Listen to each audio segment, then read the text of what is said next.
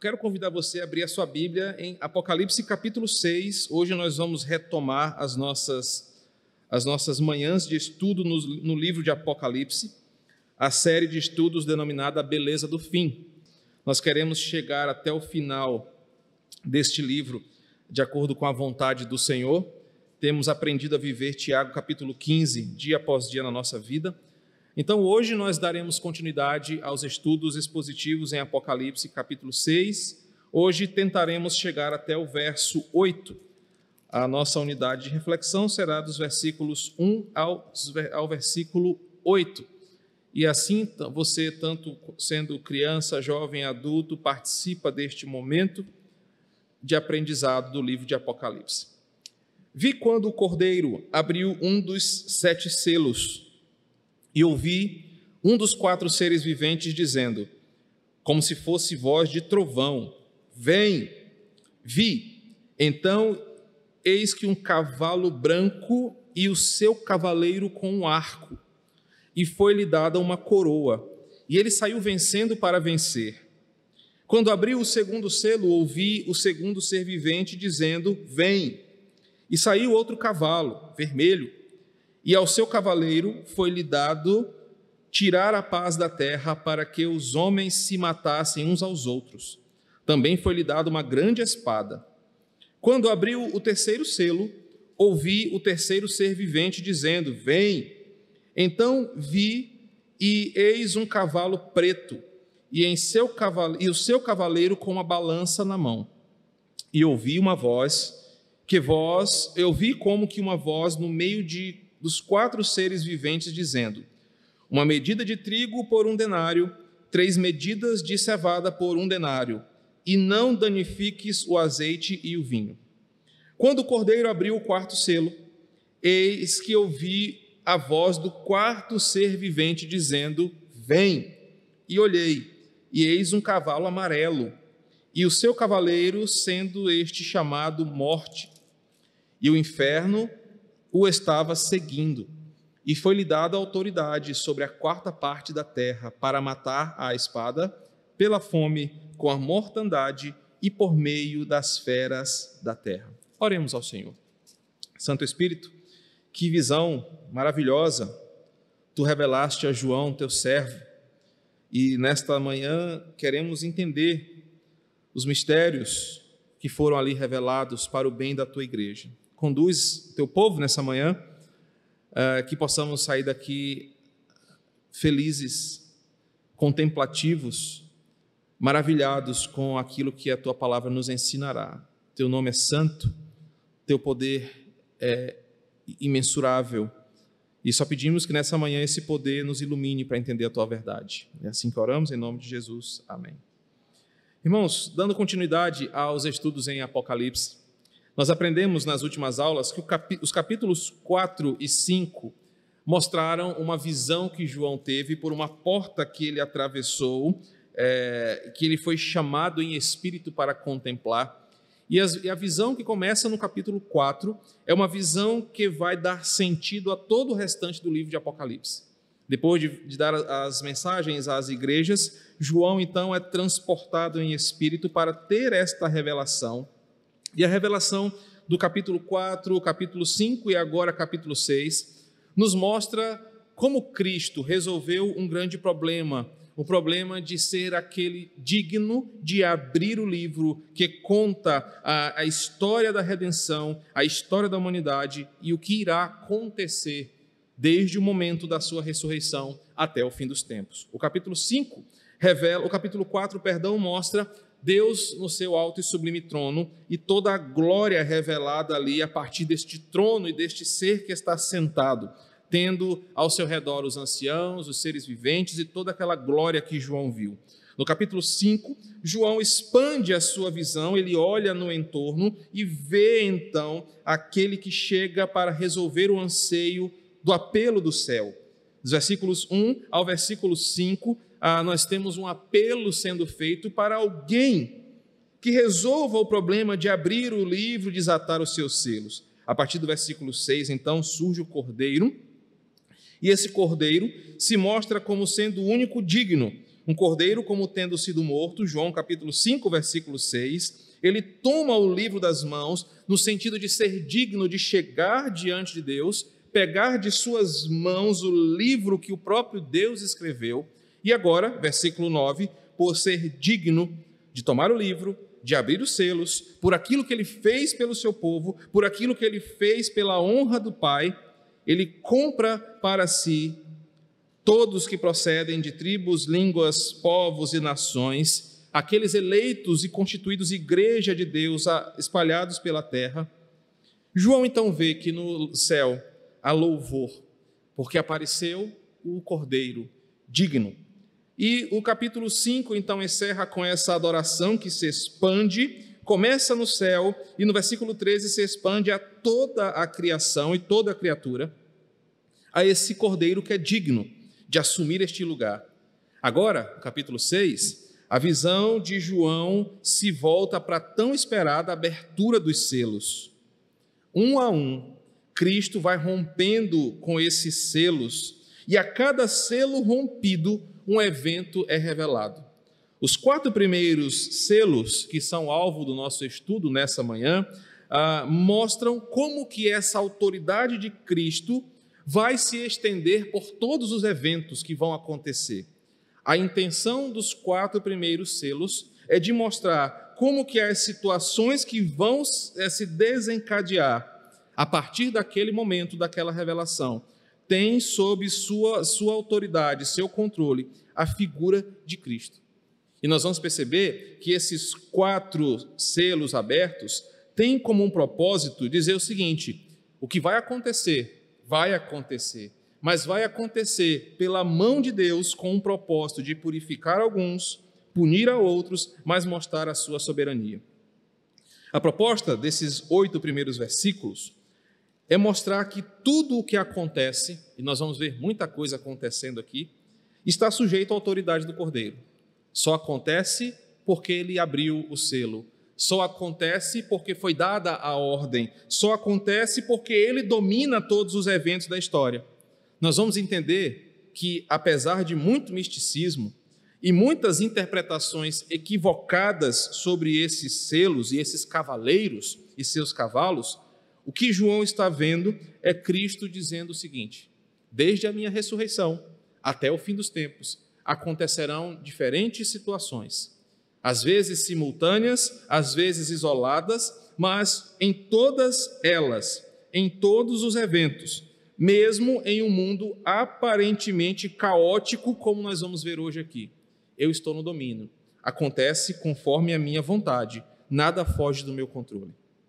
O capítulo vai descrever então mais do que eventos que as pessoas aprenderam a ver, e eu tenho certeza que em algum momento da sua vida você já ouviu alguém dizer o seguinte: que quando esses selos forem abertos, nós vamos ver esses cavaleiros nos céus voando pela terra e com os seus poderes trazendo caos. Mas nós vamos perceber que o texto não nos dá essa possibilidade de imaginação. O texto nos revela a história do mundo em suas diferentes perspectivas, em suas diferentes situações, como acontecimentos e não como uma visão uh, pictográfica, cinematográfica das coisas do fim do tempo. O capítulo revela que entre a ascensão de Cristo e a sua segunda vinda, coisas vão acontecer que farão justos sofrerem, farão ímpios sofrerem, farão com que o mundo se torne um lugar quase que inóspito e inabitável, esperando pela redenção de todas as coisas. Então, observem que o versículo 1 nos mostra que esses acontecimentos que vão acontecer em meio a guerras, tragédias, morte, sofrimento, vão nos revelar uma verdade. Vão acontecer, estão acontecendo, mas acontecem com um propósito, e o propósito é: Cristo reinará apesar e acima dessas coisas. Quando percebemos então esses acontecimentos, que são desdobrados pela abertura dos selos, podemos observar que a melhor possibilidade de interpretação é que esses cavaleiros e seus cavalos acontecem de forma simultânea e não sequencial como alguns querem que aconteça. Se você estudar Apocalipse pela perspectiva teológico-histórica dispensacionalista, alguns vão dizer o seguinte: olha, o primeiro selo já foi aberto por causa desse desse esse evento. Olha, o segundo selo está sendo aberto agora. Mas a intenção do texto não é dizer isso. A intenção do texto é mostrar que por vezes catástrofes acontecem, elas acontecem por uma determinação de Deus, elas acontecem personificada pela vontade de Deus e não pelo acaso, não pelo caos aleatório, e acontecem para que a lógica cronológica da existência aconteça. É como se cada selo aberto fosse um capítulo ou um elemento do capítulo da história que está sendo revelado ao leitor. A história está sendo contada e cada vez mais a gente está impressionado. Meu Deus, então tem isso, tem aquilo. Olha que coisa interessante. Ao invés de inaugurar tempos ou épocas, o texto está dizendo o seguinte: entre a ressurreição de Cristo e o seu retorno, vão acontecer essas coisas aqui. Por vezes, tudo junto. E essas coisas todas juntas vão massacrar crentes, vão massacrar ímpios, farão as pessoas sofrerem. Algumas vezes, uma ou outra vai aparecer mais forte aqui ou acolá. Mas enquanto essa história se desenrola, saibam de uma coisa: o cordeiro foi digno, ele abriu os selos, ele está reinando e a história vai acontecer conforme ele determinou. O que João vê aqui no capítulo 6 já foi visto por Ezequiel, que profetizou também que desastres causados por esses cavaleiros aconteceriam de tempos em tempos. Depois você pode ler Ezequiel capítulo 14, versos de 12 a 21. Outro profeta que também anunciou algo parecido foi Zacarias. Zacarias, no capítulo 6, versos de 1 a 8, também falou que esses agentes do pânico e do caos estavam soltos, promovendo na terra o sofrimento. Esses cavaleiros e seus cavalos, muito mais do que serem pessoas, ah, como aqueles do Senhor dos Anéis que pilotavam, comandavam os Nazguls, eles são apenas referências de que essas coisas acontecem pelo mando do Senhor, descartando aqui qualquer possibilidade aleatória do mal qualquer coisa não direcionada que deixe o acaso ao governo de tudo. Então, conforme aprendemos, lendo livros de comentários sérios sobre Apocalipse, a abertura dos selos é um alerta e um consolo para os santos de Deus.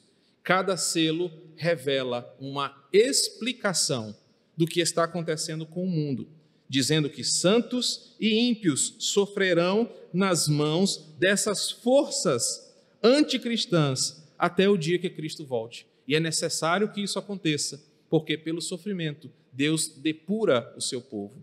Deus traz o seu povo para a dependência dele. Deus elimina os falsos ídolos na mesma proporção que pune os ímpios e aqueles que desobedecem a sua palavra. Então, qual é a visão de capítulo 6 inicial para nós?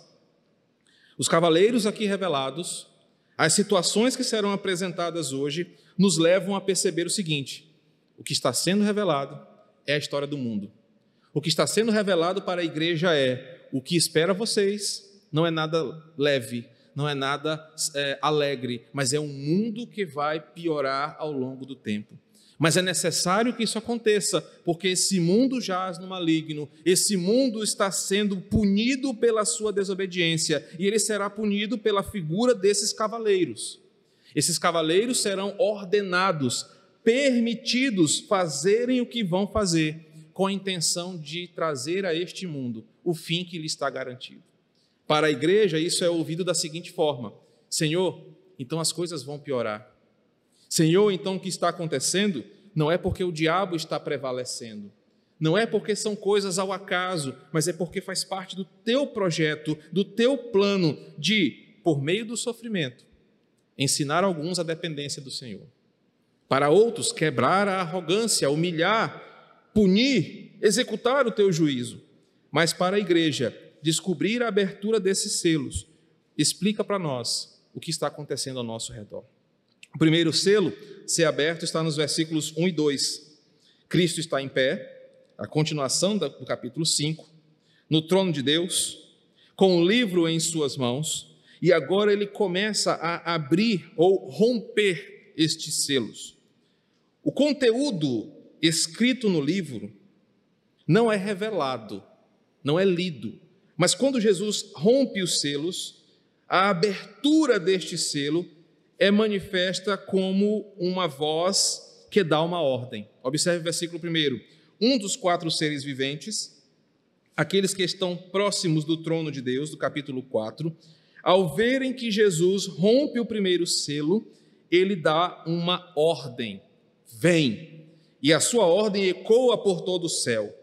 E o versículo 2 então diz que, à medida que este ser vivente grita, clama, ordena com a sua voz, é vista por João a figura de um cavalo e um cavaleiro.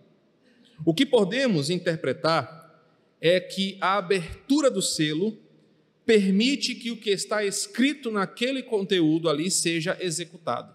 Então, ao abrir o selo, aquele ser vivente, vendo aquela atitude de Cristo, ordena que aconteça, como fruto dessa abertura do selo, o que está ali revelado.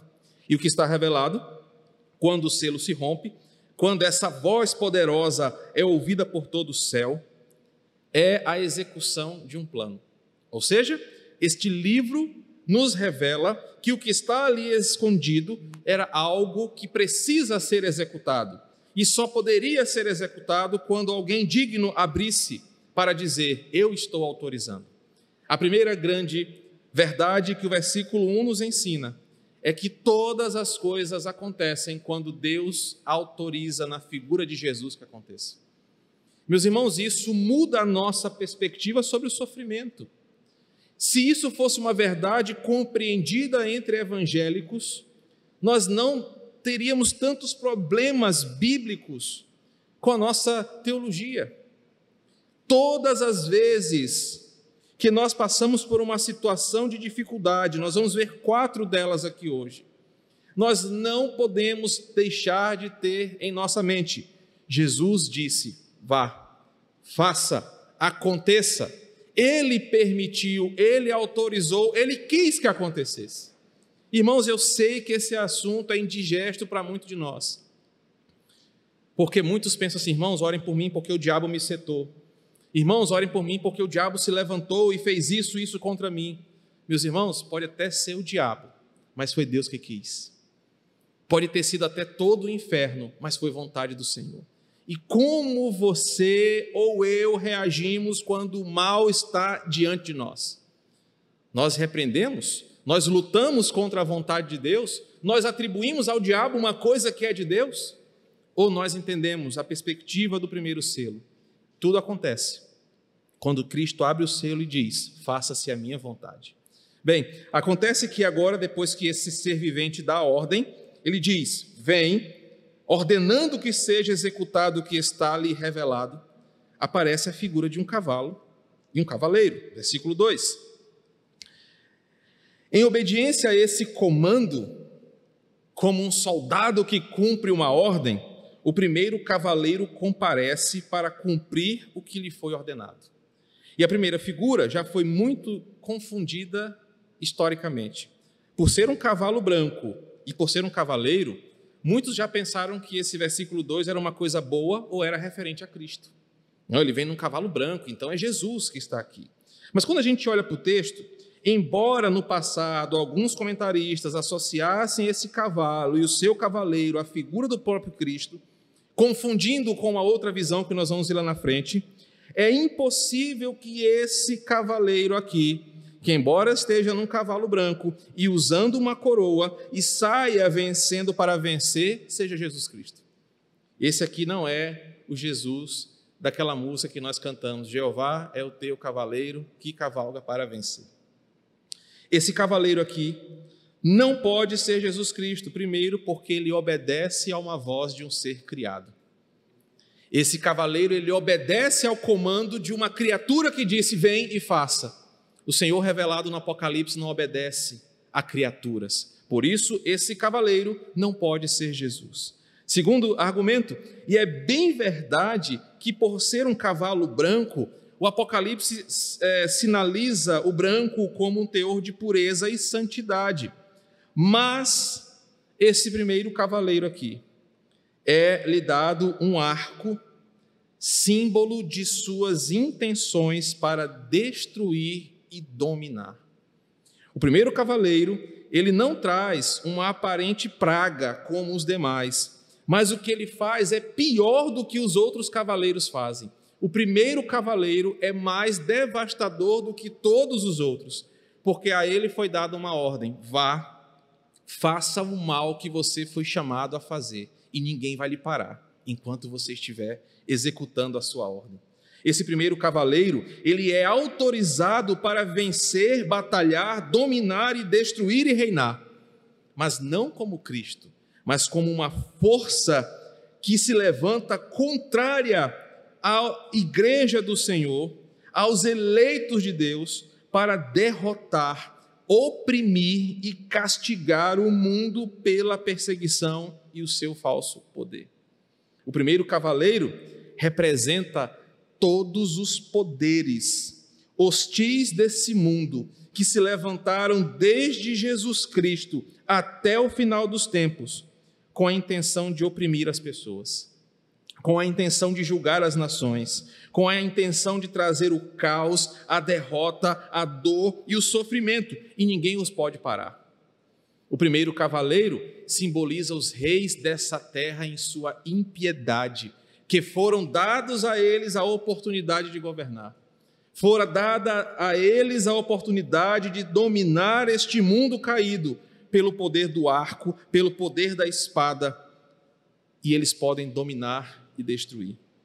O primeiro cavaleiro representa então a investida do mal em expandir pelo mundo, pelo poder da força, a conquista dos povos mais fracos.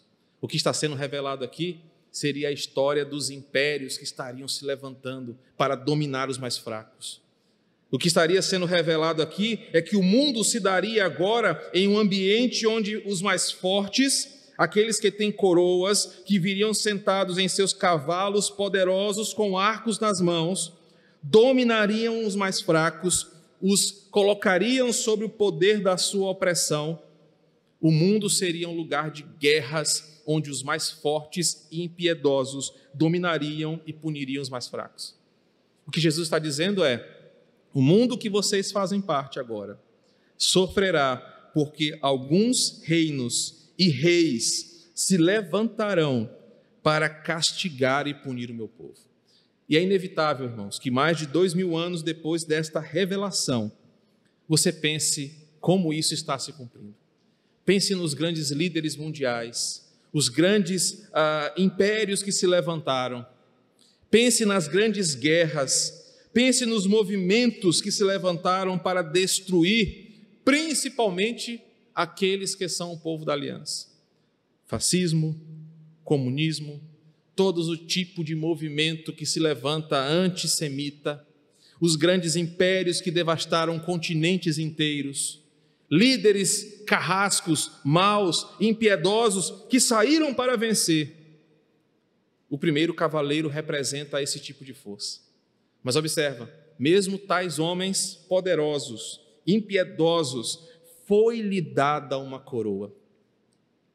A importância dos versículos 1 e 2, desse primeiro selo, que mostra esses poderes que foram aterrorizantes ao longo da história e que continuam sendo até hoje, no mundo em que nós vivemos, não se levantam por suas próprias pernas, não agem pelo seu próprio poder, mas eles ouvem a voz de comando: vem, façam, eu lhes dou a coroa, eu lhes dou a autorização para fazerem todo o mal que vocês querem fazer.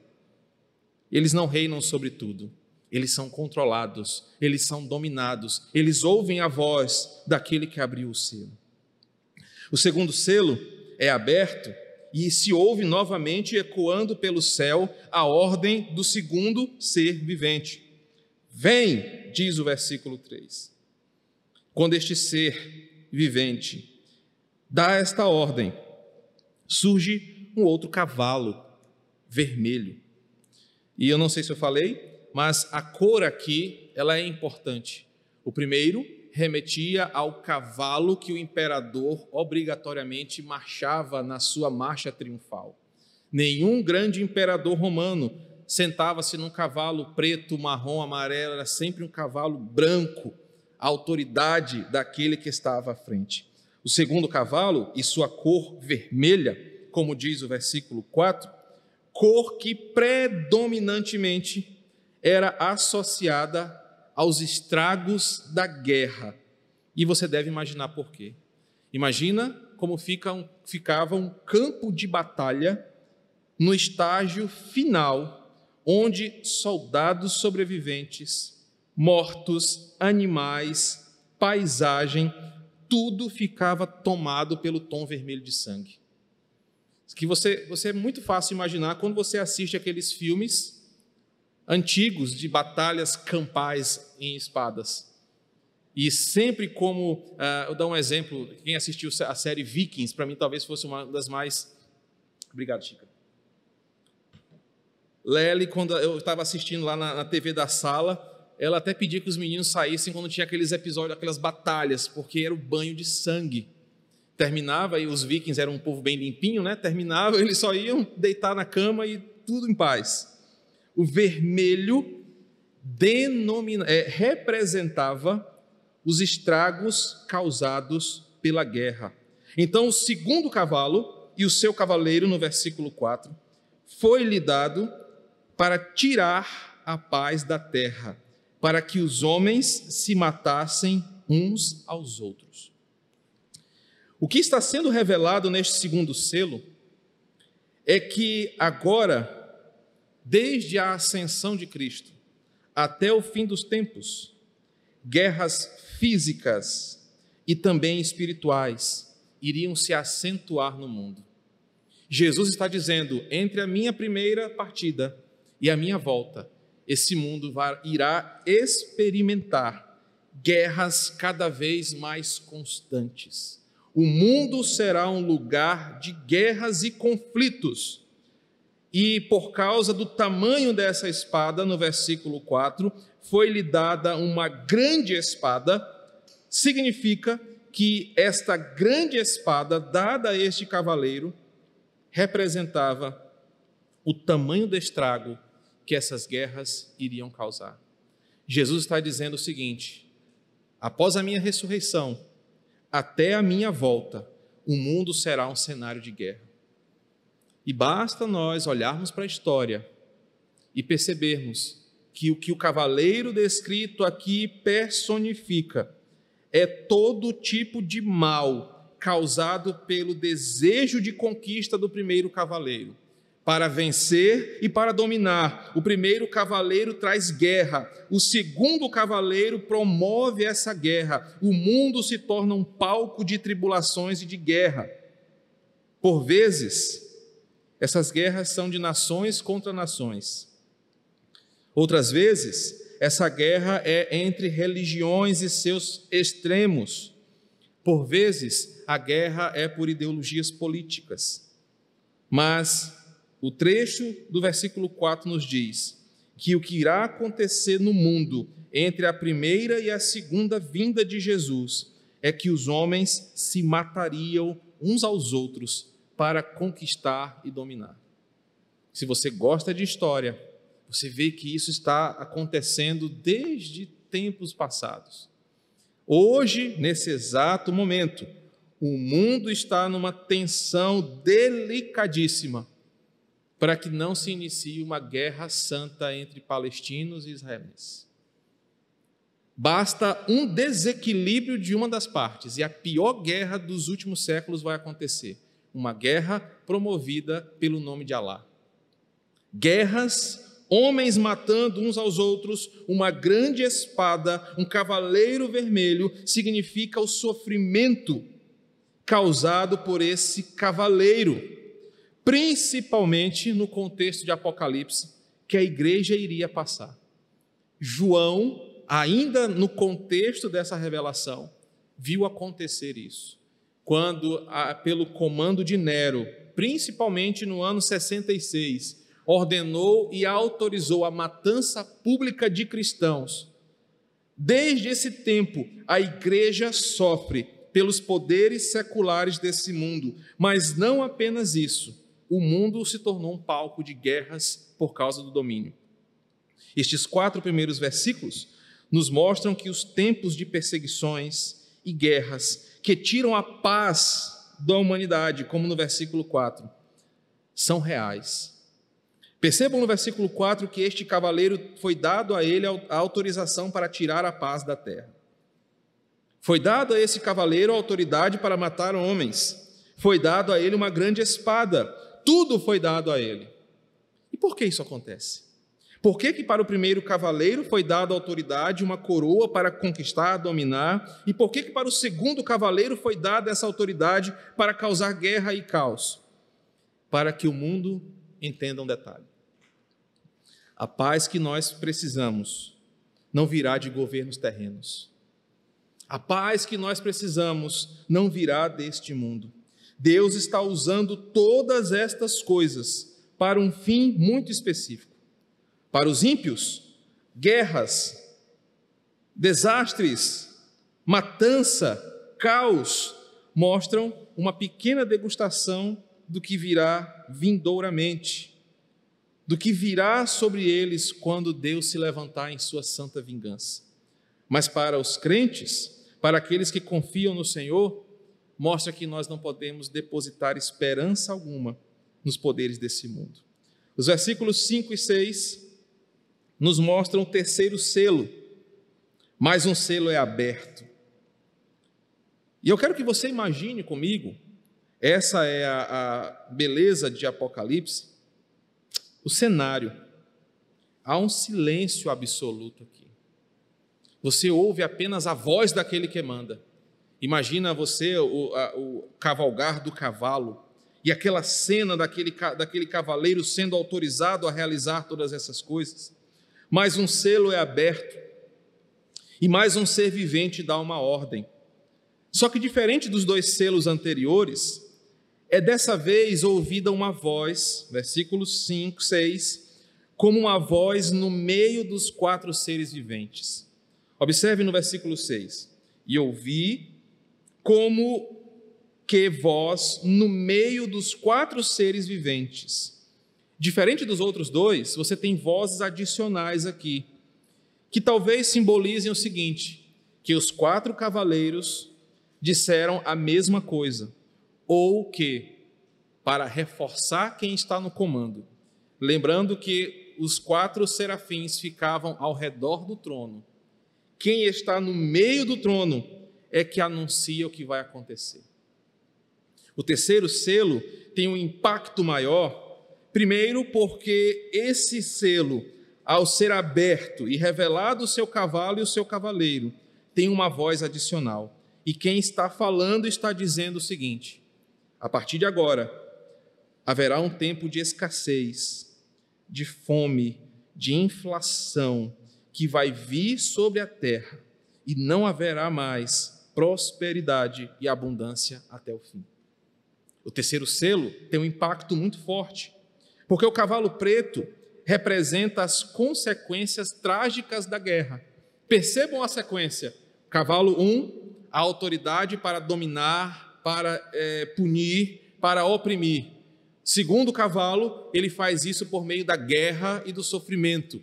O terceiro cavalo e o seu cavaleiro trazem as consequências da guerra: fome, escassez de alimento, inflação, pobreza seriam as consequências do mundo de guerra. O que, que Jesus está mostrando para o mundo? Vocês vão viver um cenário assim, de guerras, perseguições, escassez. E agora, esse terceiro cavalo, simbolizado pela figura de um cavaleiro, um cavalo preto, e com seu cavaleiro com uma balança na mão, simbolizava as condições difíceis e a escassez e a injustiça dos dias que seriam vividos. Observem que o versículo fala sobre ele vir com uma balança na sua mão para pesar de forma injusta as coisas que iriam acontecer. O versículo 6 mostra essa questão da escassez, da inflação descontrolada e da falta de recursos equilibrados ao redor do mundo. Pense agora comigo na África, Pense nos países mais pobres do mundo e você vai entender o versículo 6. Um denário equivalia a um dia inteiro de um trabalhador comum. Isso está lá em Mateus 20, versículo 2. E nos tempos que esse cavaleiro iria atuar, um dia inteiro de trabalho não daria para comprar uma porção de mantimento que daria para fazer um simples pão. Um dia de trabalho não daria para comprar um punhado de farinha para fazer um pão. Lembra daquela cena? Eu queria ter trazido isso. Uma, uma imagem do, do Instagram. O tanto de dinheiro na Venezuela que era necessário para comprar um frango, dada a inflação descontrolada. Um salário de um mês de um trabalhador comum na Venezuela não consegue comprar um frango. Esse versículo 6 está fazendo essa comparação. Um denário, um dia de trabalho, não daria para comprar um material para fazer um pão para sustentar uma família, ou pouco menos de meio litro de cevada para uma família se hidratar durante o dia. Tal remuneração, do jeito que está no versículo 6, tornaria impossível alguém sustentar uma família. Os alimentos básicos para a alimentação, que eram a base de trigo, que eram a base de cevada, que eram a preparação mais básica dos alimentos mais comuns, não seriam acessíveis para boa parte do mundo. Isso está acontecendo ou não está? Isso existe hoje ou não existe? O mundo inteiro prova da ação deste cavaleiro por causa das injustiças sociais. Em tempos assim, coisas horríveis seriam vividas entre os homens Abra sua Bíblia comigo em Ezequiel 4,16. Filho do homem, eis que eu tirarei o sustento do pão em Jerusalém. Comerão o pão por peso, a figura da balança está aqui. E com ansiedade beberão água por medida e com espanto, porque lhes faltará o pão e a água espantar-se-ão uns com os outros e se consumirão nas suas próprias iniquidades. Outro texto, Levítico 26, 26, nos revela o seguinte: Quando eu tirar o sustento do pão, dez mulheres cozerão o vosso pão num só forno, e vulo entregarão por peso. Comereis porém não vos fartareis. O cavaleiro no cavalo preto explica a desigualdade social em que esse mundo se tornaria. Explica a escassez de mão de a escassez de trabalho, de provisão para o lar, a inflação, o mundo desigual que vivemos. Um detalhe interessante deste cavaleiro, que alguns já olham de cara, é que o vinho e o azeite não são danificados. Final do versículo 6. Em outras palavras, os ricos não serão abalados. Azeite e vinho, comidas luxuosas e caras, não serão afetadas, porque os ricos vão se tornar mais ricos. E isso por quê? Porque os ricos se aproveitam dos benefícios da guerra. Os ricos estão no poder e se aproveitam das consequências da guerra. Lembra do cabo Dacioso, falando da família Rockefeller e tudo mais? Cristo anunciou que o mundo seria um lugar desigual e que os ricos se aproveitariam da desgraça deste mundo para se beneficiar e se tornar cada vez mais ricos. Eles continuariam ricos tendo acesso a esses bens, enquanto a grande parte da população morreria de fome. Esse é o cenário que Jesus descreve que seria o mundo. Mas estes versículos claramente nos falam sobre opressões políticas, econômicas, estabelecidas durante os séculos para punir os mais pobres, para castigar os oprimidos, para beneficiar apenas uma parcela que estaria por cima de toda a inflação e prejuízo, mas um alerta vem sobre eles. Eles confiarão nas suas riquezas. E por isso que é impossível, ou muito difícil, Jesus disse, um rico entrar no reino dos céus. Porque eles confiariam nas suas riquezas, usariam o seu poder para trazer mais mal, mais caos, mais pânico para esse mundo. O terceiro selo explica as desigualdades sociais que aconteceriam desde Jesus e sua ressurreição até a sua volta. Por fim, o quarto selo é aberto. E quando este quarto selo é aberto, a voz de novo do quarto ser vivente ecoa com uma ordem: Vem! E o que surge é um cavalo, traduzindo literalmente o que na sua Bíblia possivelmente está escrito como amarelo. Vem um cavalo de cor pálida, verde claro, amarelado. Este cavalo não é amarelo, mas ele é pálido, uma representação da cor de um cadáver já em decomposição. Tanto a cor quanto a aparência deste cavalo remetem ao defunto. Ele é pálido na sua cor, ele parece com a cor de um corpo sem vida por causa da circulação sanguínea. O cavaleiro que cavalga neste cavalo tem um diferencial.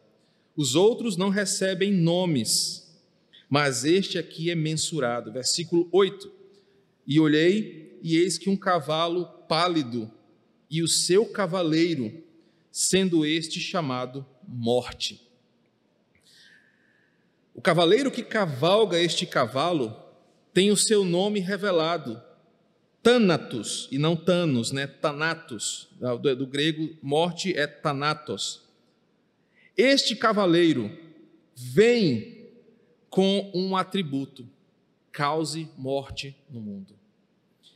Algumas traduções mudam o nome deste cavaleiro para pestilência, dada a ideia de que naquela época a maior uh, calamidade global que ceifava mais vidas em um mínimo tempo eram as grandes pestes.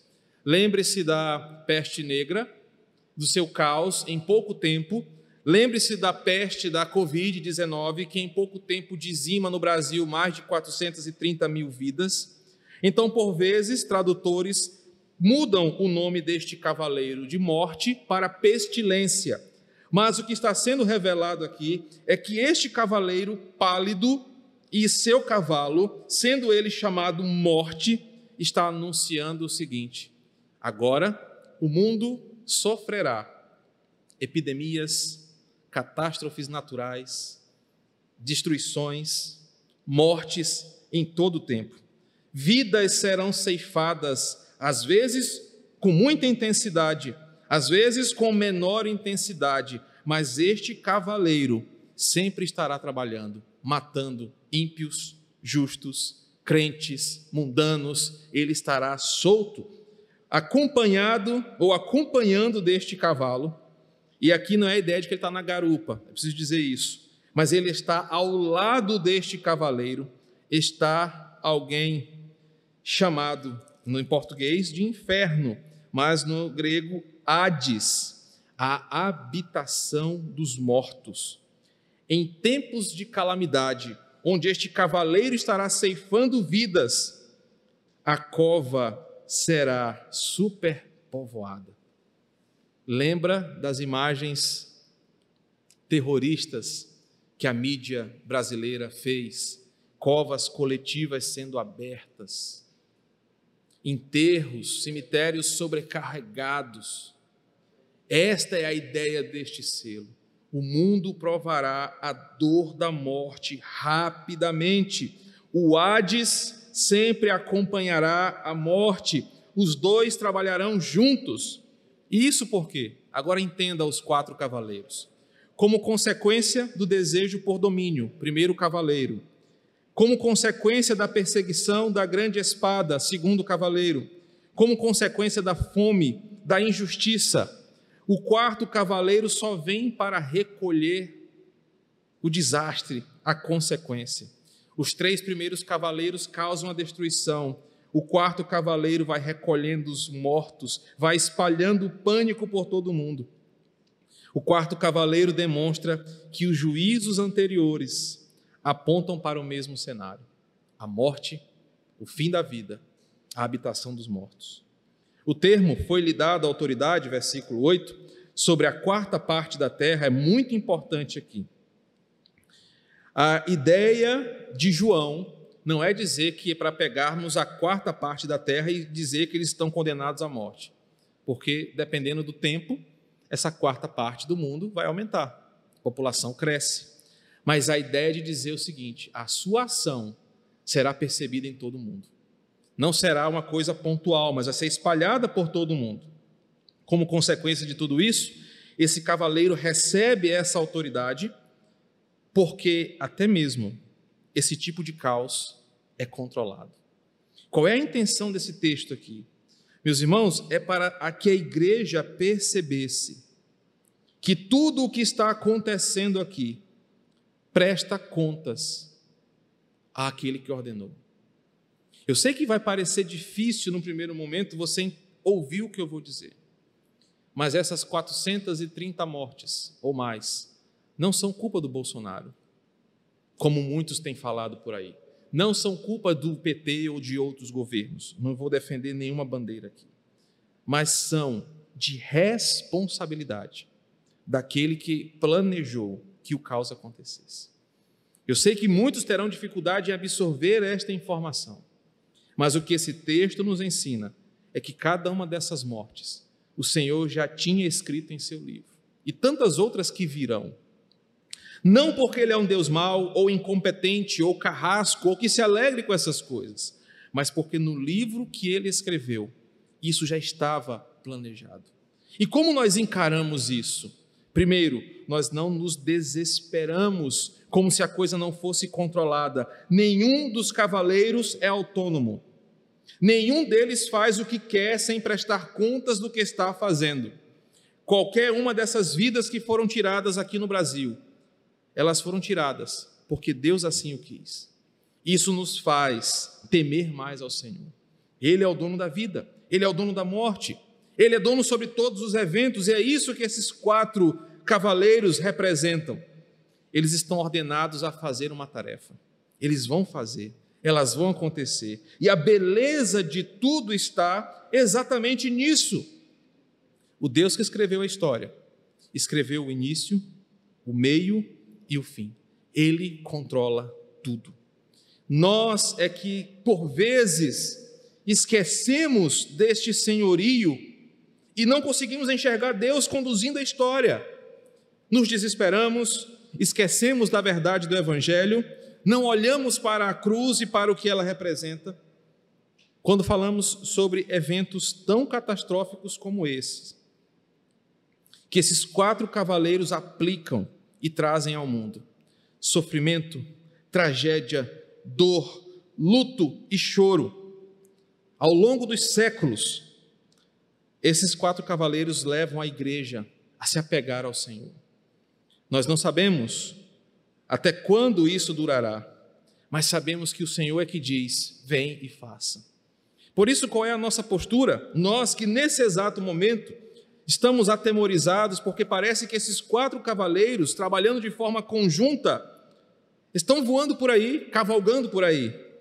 Nós devemos entender que essas coisas acontecem porque já foram determinadas. Abra sua Bíblia em Mateus 24. Eu quero que você ouça ou leia comigo a partir do versículo 4. Eis que lhes respondeu: Vede que ninguém vos engane, porque virão muitos em meu nome, dizendo: Eu sou o Cristo, e enganarão a muitos. E certamente ouvireis falar de guerras e rumores de guerras. Vede, não se assusteis, porque é necessário assim acontecer. Faça agora a conexão na sua mente dos quatro cavaleiros e o que Jesus disse. Tem que acontecer. Sabe as 430 mortes? Não vai ser a CPI que vai resolver quem é o culpado. Era necessário assim acontecer. Queridos, e talvez, como eu já fui criticado por algumas das gravações quando eu afirmo isso, muitos não conseguem entender essa verdade. Nós queremos alguém para crucificar, mas já foi crucificado. E ele já foi crucificado para que isso acontecesse, porque essa é a sua vontade. E nós vamos nos voltar contra Deus por, por essa quantidade de mortos em nossa geração? Não. Porque era necessário assim acontecer, para que o seu nome seja glorificado. Porquanto se levantará nação contra nação, reino contra reino, haverá fomes e terremotos em vários lugares. Você consegue ver os cavaleiros aqui sendo revelados?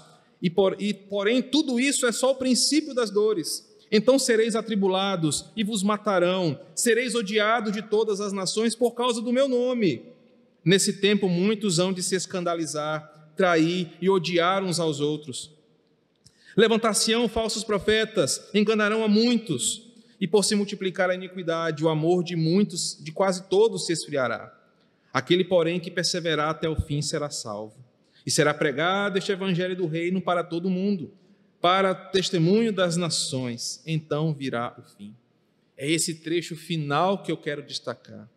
Enquanto tudo isso está acontecendo, aqueles que estão vivos, perseverantes, pregarão o evangelho do reino para todo mundo. Qual é a mensagem dos quatro cavaleiros aqui que João está vendo? O caos vai acontecer é inevitável que aconteça, porque é necessário que assim aconteça. Mas enquanto isso está acontecendo, e esses quatro cavaleiros explicam o mal e o sofrimento presente no mundo, a igreja não está acuada, ela está pregando o evangelho do reino, porque ela sabe que essas coisas estão no controle do seu Criador. Aplicações finais sobre esse estudo. Essa unidade nos ensina sobre a soberania de Deus em relação às atividades mais catastróficas desse mundo. A unidade nos explica que o que acontece no mundo em relação a toda dor e sofrimento que nós possamos ter não foge do controle e da ordem do Senhor. E por fim, esta unidade nos prepara a ter um coração temente ao Senhor. Nós não tememos ao Covid, nós tememos ao Senhor que permitiu que o Covid acontecesse. Nós não tememos a CPI, tememos o Senhor que autorizou que tudo acontecesse. É Ele quem é soberano. E como nós nos comportamos em relação a isso? Gratos a Ele, porque nada foge do seu plano, do seu controle. Nós não temos acesso a esse livro. E esse é o problema de muitos crentes. Eu quero saber, Senhor, por que na minha casa? Eu quero saber, me mostra esse livro aqui. Eu quero entender por que, que foi na minha família. Deus fala: quem abriu o selo foi eu. Eu fui o único digno, eu é quem abri, e se eu abrir, eu estou ordenando que aconteça. Isso nos coloca no nosso lugar. Isso nos coloca debaixo do governo do Senhor. Semana que vem, nós leremos o intervalo que João faz do quinto e o sexto selo, para entender como esta visão das almas daqueles que tinham sido mortos aparecem clamando por justiça. Senhor, obrigado por este estudo por esta manhã de aprendizado, por esta manhã de revelação. Manifesta a teu servo João que nos causa tanta admiração no dia de hoje.